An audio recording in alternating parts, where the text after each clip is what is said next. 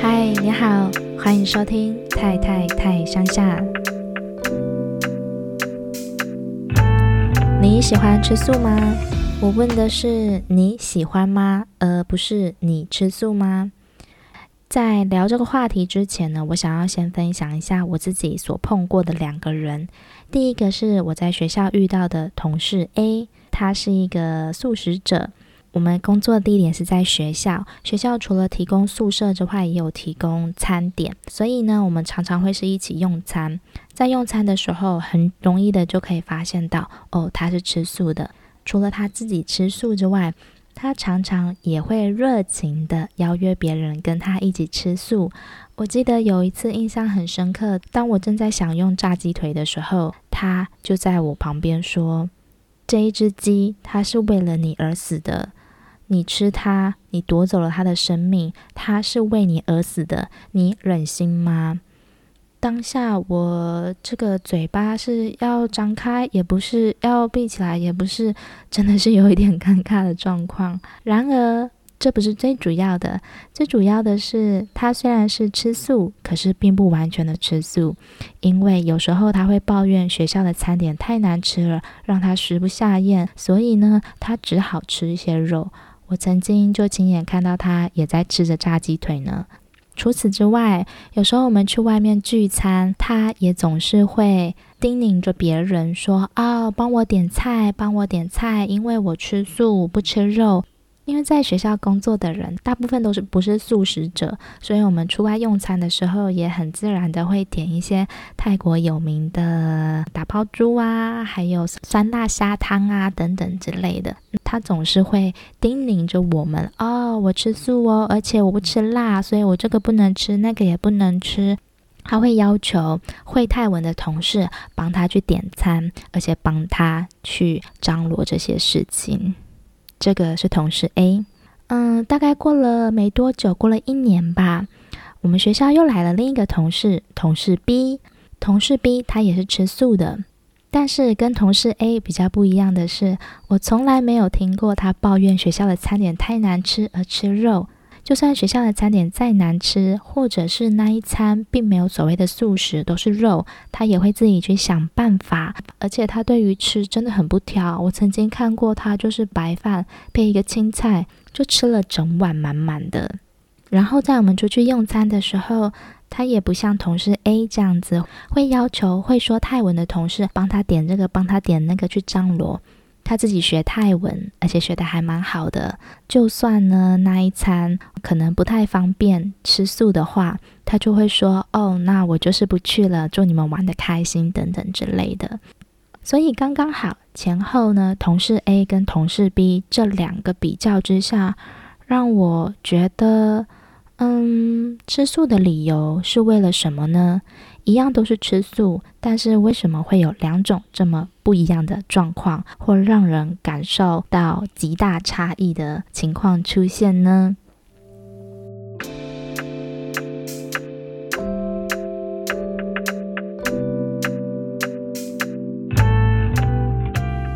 近这几年，在台湾开始很盛行的 vegan 维根主义，越来越受到推广。那 vegan 跟所谓的素食者的差别在哪里呢？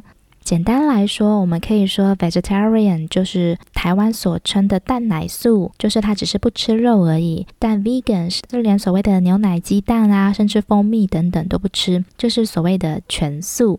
但是如果以这样的角度来讲，我觉得好像又有点局限了，因为在台湾，我们一般常见的，我说的是一般常见的，不是指所有，一般常见的吃素者，好像大部分都是信仰佛教，以宗教为出发点，相信吃素可以增加福报、消业障，或是我们也常常看到许多人他们会吃素发愿。嗯，好像大部分都是比较多以宗教为出发点，所谓的蛋奶素或者吃全素这样子。但是这个维根主义，也就是 vegan，从西方吹进来的这个风，它的最主要的出发点，并不是来自于宗教，是来自于对于生活的一种理念还有态度。Vegan 它的中文可以说是全素或是纯素主义。那它指的比较像是一种理念跟生活方式，为了尽可能的减少对动物的各种压迫、虐待，甚至屠宰，所以就主张避免食用所有的动物制品，包括蛋啊、牛奶啊，或是动物制的皮革、衣物等相关产品。所谓的 vegan 主义者，他们不只是吃素而已，他们是连用的、穿的都会尽可能的去贴近他们所想要表达的这个理念。所以后续的 vegan 好像就慢慢更衍生出一种有爱环境的生活理念。那我查了一下关于 vegan 的资料，它的创始人，也就是发起者，是在一九四四年就开始了。他的名字叫做 Donald Watson，他创立了英国纯素食协会。当时呢，其实仅有的素食词汇只有 vegetarian，这个 vegan 的词呢并没有，所以呢，他就是把这个 vegetarian 的开头 v e g 跟结尾的 a n。组成了一个新的词，所以这个词可以算是在一九四四年才诞生的，才有的新词汇。他终其一生呢，都非常奉行纯素主义。他在二零零五年以九十五岁的高龄去世了。九十五岁，我觉得以西方人来说，算是活得非常非常久了。那他至少食用了六十年的纯素食。这个 Donald Watson 也被后人尊称为纯素主义之父。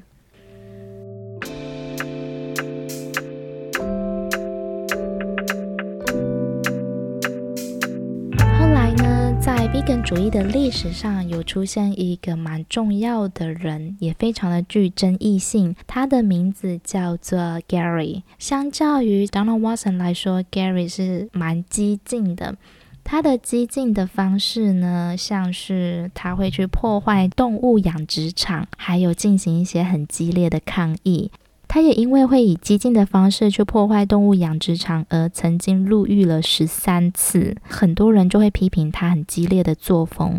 可是相反的，就在他激烈的作风之下，纯素主义也就是 vegan，在他的推广之下，如野火般的很快的传遍了全球。就是因为他激进的方式，所以让更多人知道了。好，那我们来讲回 Gary，他是出生在一九七零年代的美国。那当他二十岁，也就是一九九零年代的时候，在某一次观看马戏团表演，他那时候是啊、他爸爸带他去，他们坐在舞台前面看着马戏团表演，很欢乐，很开心。他也觉得哇，好棒哦。那因为爸爸工作的关系呢，在马戏团表演结束之后，他有这个机会被爸爸带领去后台看看。当 Gary 到后台的时候，他十分的惊讶。他惊讶的是，怎么跟刚刚在舞台前的欢乐感觉完全不一样？这些动物们，他们现在被关在笼子里，看起来很悲伤，看起来都没有行动的自由，完全不像刚刚在舞台上所想表达给人欢乐的气氛啊！而且，他也看到了一些动物遭受奴役的痛苦。所以他非常的震惊。他说他印象最深刻的是，他看到了一只大象的眼睛。巨大的大象被关起来，他的双眼看到了大象的眼睛里面似乎流露着痛苦，而且那个眼神是没有灵魂的。Gary 说，当下他被这只大象的眼睛给深深触动了，因此他决定不再看马戏团表演。后来他接触到了 Vegan。此后呢，他就开始研究 Watson 的 Vegan 主义，并且成为信仰者和推广者。Gary 在一九九六年，他还成立了个组织，叫做 ADAPTT，是一个 Vegan 的推广组织。Gary 受过争议行为，不只是破坏屠宰场啊，或是养殖场啊，还有就是有一次他在演讲的时候，与主持人。因为这个主持人他穿了一件像是皮革的大衣，然后呢，在台上有了一些争执，Gary 甚至出手打了他。Gary 虽然很成功的将 Vegan 主义推广给更多人知道，但与此同时，他也受到了很多人的争议。你怎么看呢？嗯，我自己是觉得，不管是哪一种主义，只要走到了比较极端的方向。都势必会出现一些反抗的声浪，有一些人就提出对于 vegan 的质疑，他们说，呃，既然你说不想伤害生命，所以不吃肉，那那些植物呢？那些植物就没有生命吗？如果你说你不忍心看到那些动物受苦，那你为什么忍心杀害蔬菜或是水果，还有细菌？难道植物就不会痛苦吗？在这里呢，我想要引用杨宗翰在《免费的自由》里面提到的，他说：“对我来说，vegetarian、vegan 并不是什么零跟一的问题。我们不想伤害动物，是因为我们可以清楚感受到那些动物的痛苦。”我们都是从关心自己本身开始，将同理心一点一点地扩散出去。我们学会了爱护自己，然后开始理解家人、朋友们的感受，并开始慢慢理解到其他台湾人的感受，甚至开始了解到其他不同宗教、文化、种族人们的感受。最后，自然而然地开始对动物将心比心。那也许有一天，我们的同理心会扩及到植物或是细菌。可是至少就目前而言，我们通常不会一根红萝卜在我眼前被拔出来，然后我刷洗了它，我把这个红萝卜给切碎、烹煮，然后把红萝卜吃掉而感到难过。可是呢，我相信大多数人并不愿意接受一只小猪在我们眼前被割喉、火烤、拔毛、去皮、肢解，然后再搅碎做成香肠，端到我们面面前享用。唉，我相信多数人会因此而不愿意吃这条香肠，因为我们这个太残忍了。杨宗翰还说，他从来就没有想要恐吓大家，说什么吃肉啊、喝牛奶，或是去动物园抹化妆品就是残忍的王八蛋，绝对不是。他只是期待人们对自己平常吃的、用的、做的事情有多一点的意识，去理解那些被市场法律所抹杀掉的生产过程。每个人都会有衡量自己的方式，也许有人不吃肉啊，不吃蛋，但还是会使用动物实验的产品；也许有人停止使用那些产品，但是偶尔吃吃肉，打打牙祭，这些都无所谓。至少这是他们在理解他们的行为后所做出的选择，而不是盲目无知的认为，因为他们不知道，所以跟他们无关。以上呢是来自于杨宗翰在《免费的自由》里面他所提到的。嗯、我其实蛮认同他的观点的。我们不会因为一根萝卜在我们面前被切而感到痛苦，会甚至会觉得很心疼，为它流泪。但是如果是一个动物，它有生命，它跟我们一样有心跳。如果我们在眼前看到了这些过程，我们一定都多多少少会觉得有点残忍，或是看不下去吧。我想这是生而为人的一个基本的感情。所以，嗯，无论是 vegan 或是 vegetarian，我自己是觉得，只要你清楚你自己的选择是什么就好了。那要不要去说服别人，或是强迫别人跟你做出一样的选择呢？那又是别人的选择了。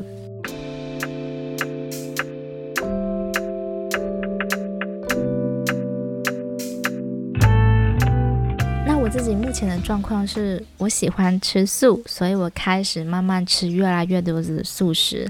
我开始吃素的原因很简单，就是泰国的素食都弄得好好吃哦。之前在台湾的时候，我也会吃一些素食，就是。如果我跟朋友出去，然后对方是吃素的人，我基本上就是也不是说哦，为了要配合他，而是我觉得这样比较方便。就是诶，你既然吃素，那我就跟你一起吃素啊，这样子大家都彼此比较舒服。而且我吃东西其实蛮不挑的，所以呢，如果对方是吃素的话，跟他出去，我大部分也都选择吃素。嗯，可是我觉得台湾的素食。不怎么好吃诶，比较偏油啊、偏咸啊，或者是素食店都有一种相同的味道，那种味道我说不上来，就是那种味道。当然，我指的是一般的素食小吃店啦。如果你是去比较高级的素食餐厅，或者像是圣华宫那种 buffet 一样，那当然就是不一样，那就是非常好吃。我在泰国生活的这几年，我发现泰国的素食就是弄得非常的顶尖，非常的好吃。它不会因为它是素食而失去了食物本身的色香味，而且呢，它还会有辣哦，还就是你还可以吃到一点点辣的味道。嗯，还有像是泰泰国知名的一些靠甩改啊什么等等之类的东西，它其实也都可以用成素食版的。像我个人就超爱吃素食版的靠甩改跟素食版的那个咖喱呀、等等的，因为它弄成蔬菜咖喱，好香，好好吃哦。总之，我开始吃素呢，就是因为泰国的素食很好吃，特别是在清迈。清迈或许是因为有很多的数位游牧民族 （digital nomad） 在那边，而很多的 digital nomad 他们都会选择 vegan 的生活方式。也许是因为这样的状态，所以呢，清迈有非常多的素食店，无论是小吃或是餐厅等等的，而且泰国素食、西方素食。就是各国不同风味的素食都有，像西方的素食，我们比较常看到的可能都是生菜啊、大豆啊等等。但泰国素食，就像我前面讲的，它的菜单上面可能还是写猪脚饭，可能还是写鸡肉饭，或者是酸辣汤。但是你点的时候，它不是真正的肉，但是又没有台湾素食的那一种味道，非常好吃。我一直在重复非常好吃，但是如果你下次来清迈，我真的很推荐你打开清迈的素食地图，按图索骥的去吃，吃完我保证你会爱上吃素的。除了我觉得泰国素食很好吃而开始慢慢吃素的机会增多之外，在我怀孕的时候，我开始变得对于肉有点敏感。我所谓的敏感，就是嗯，很自然而然的，我觉得吃肉开始会对我不太舒服，那个味道会让我有一点恶心。所以当我怀孕的时候，吃素的次数就越来越多，但我还是会吃些肉啦。在回台湾的时候。也是会吃，因为妈妈的爱不能浪费。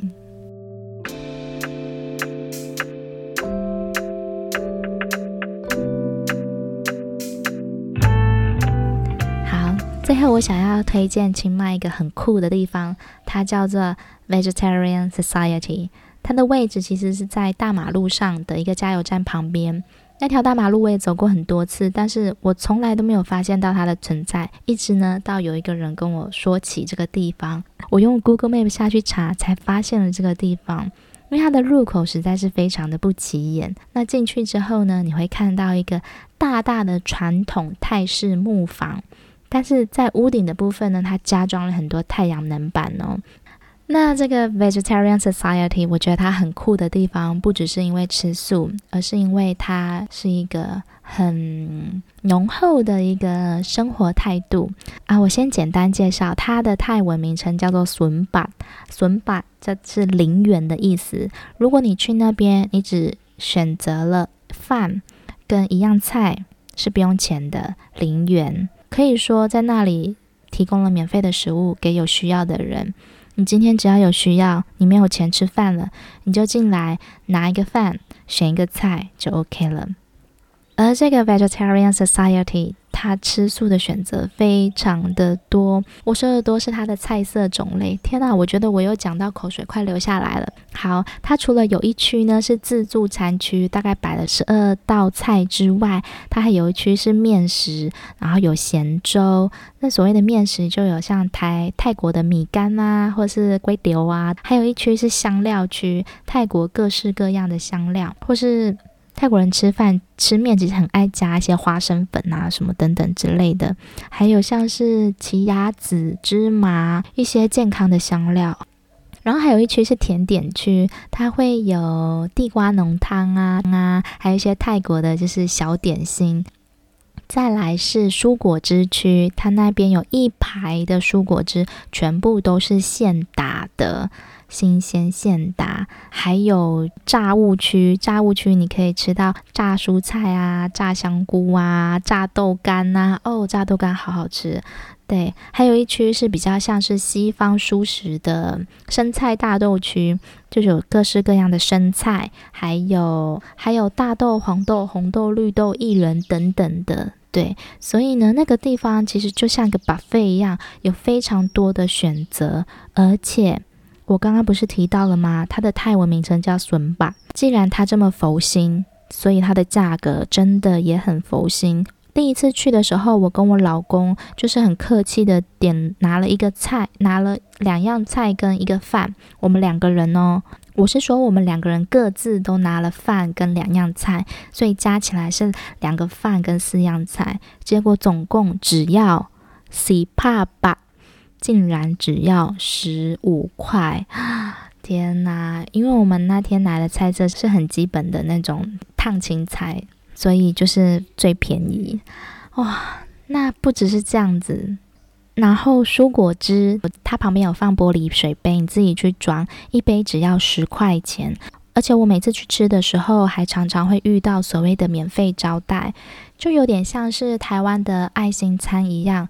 有人就是会捐赠，比如说我今天出一百块，那我招待十杯免费的饮料给想喝的人喝。那我自己去用餐的时候，我很常遇到免费的饮料，我就觉得好开心哦。他佛心的点还不止这个，他佛心的点是在佛节的时候，他都会特价哦。所谓的特价是，那里除了用餐吃饭的地方，它旁边还有一个二手商店，另外一个是卖日常生活用品的商店。那日常生活用品商店呢，也都是强调。也就是比较强调所谓的环保，就它的清洁剂都是那种用果皮发酵制成的一些清洁剂，就是不会起泡的那一种。那里面卖的都是这类的商品。好，那除了二手商店、日常生活用品，它有一区是卖新鲜蔬菜，还有米、白米。然后在佛节的时候，比如说一公斤的白米原本是一公斤要三十铢，在佛节它就特价一半，只要十五铢。所以，我跟我老公常常，所以我跟我老公就是 常常会除了去吃饭呢，还顺便采买啊，买菜买米。而且呢，这个地方 Vegetarian Society 是环保的概念是从头到尾非常彻底的实施。你在那里呢，你都会看到人们就是自己带容器去装，嗯、无论是蔬果汁或是饭菜，其实你都可以选择外带。那我们在那里用餐的时候呢，餐盘啊、碗啊、汤匙、筷子都是自取的，自取。然后吃完之后，你必须走到外面，它有一区是清洁区，你要自己把你的餐盘给洗好、洗干净。然后旁边也会有大大的空间给你放着晾干，但是完全都不会用到任何的免洗餐具、餐盘等等的。就算你今天要去买菜或是外带。你忘了自己带容器，它也会提供牛皮纸袋或者纸盒，甚至你可以去旁边的二手商店买容器过来装。Vegetarian Society 对我来说真的是一个非常棒的地方，它彻底的实施了这个 我们常常讲的环保爱地球。虽然我不太很，虽然我不是很想要讲环保爱地球，因为我觉得这个词已经被讲到有点。嗯，有点烂掉了，就好像常常很多人说哦，我爱台湾，我爱台湾，但他只是说出这四个字“我爱台湾”，心里并没有真正的去去去认同或是什么，只是把它当做四个字而已说出来。对我来说，环保爱地球，它也比较像是个口号，就是五个字说出来很轻松很简单，但事实上你真的做到了吗？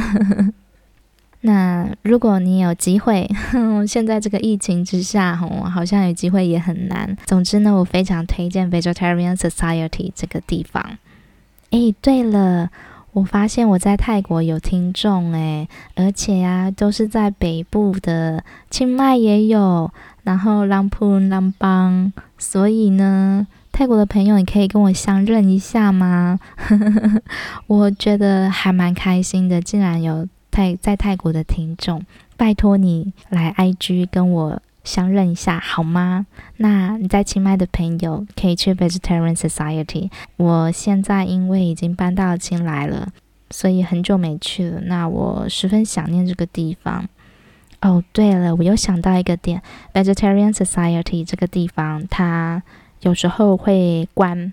而且他一关就是关了两个礼拜，为什么呢？啊，因为我记得前阵子东北遇到了水灾，那他们呢就会去赈灾，那常常就是会把这个地方一关就关两个星期，然后前去东北赈灾了。啊，那两个星期呢，我就会常常烦恼啊，天哪，我要吃什么？因为去那里真的是选择很多，又很好吃，又方便，又可以买菜。讲着讲着，我都好想念了。好啦，那今天的内容，吃素是为了什么？一样素，两样情。我介绍了 Vegetarian Society，还有还有 Vegan。而你，你的看法是什么呢？你吃素吗？你喜欢吃素吗？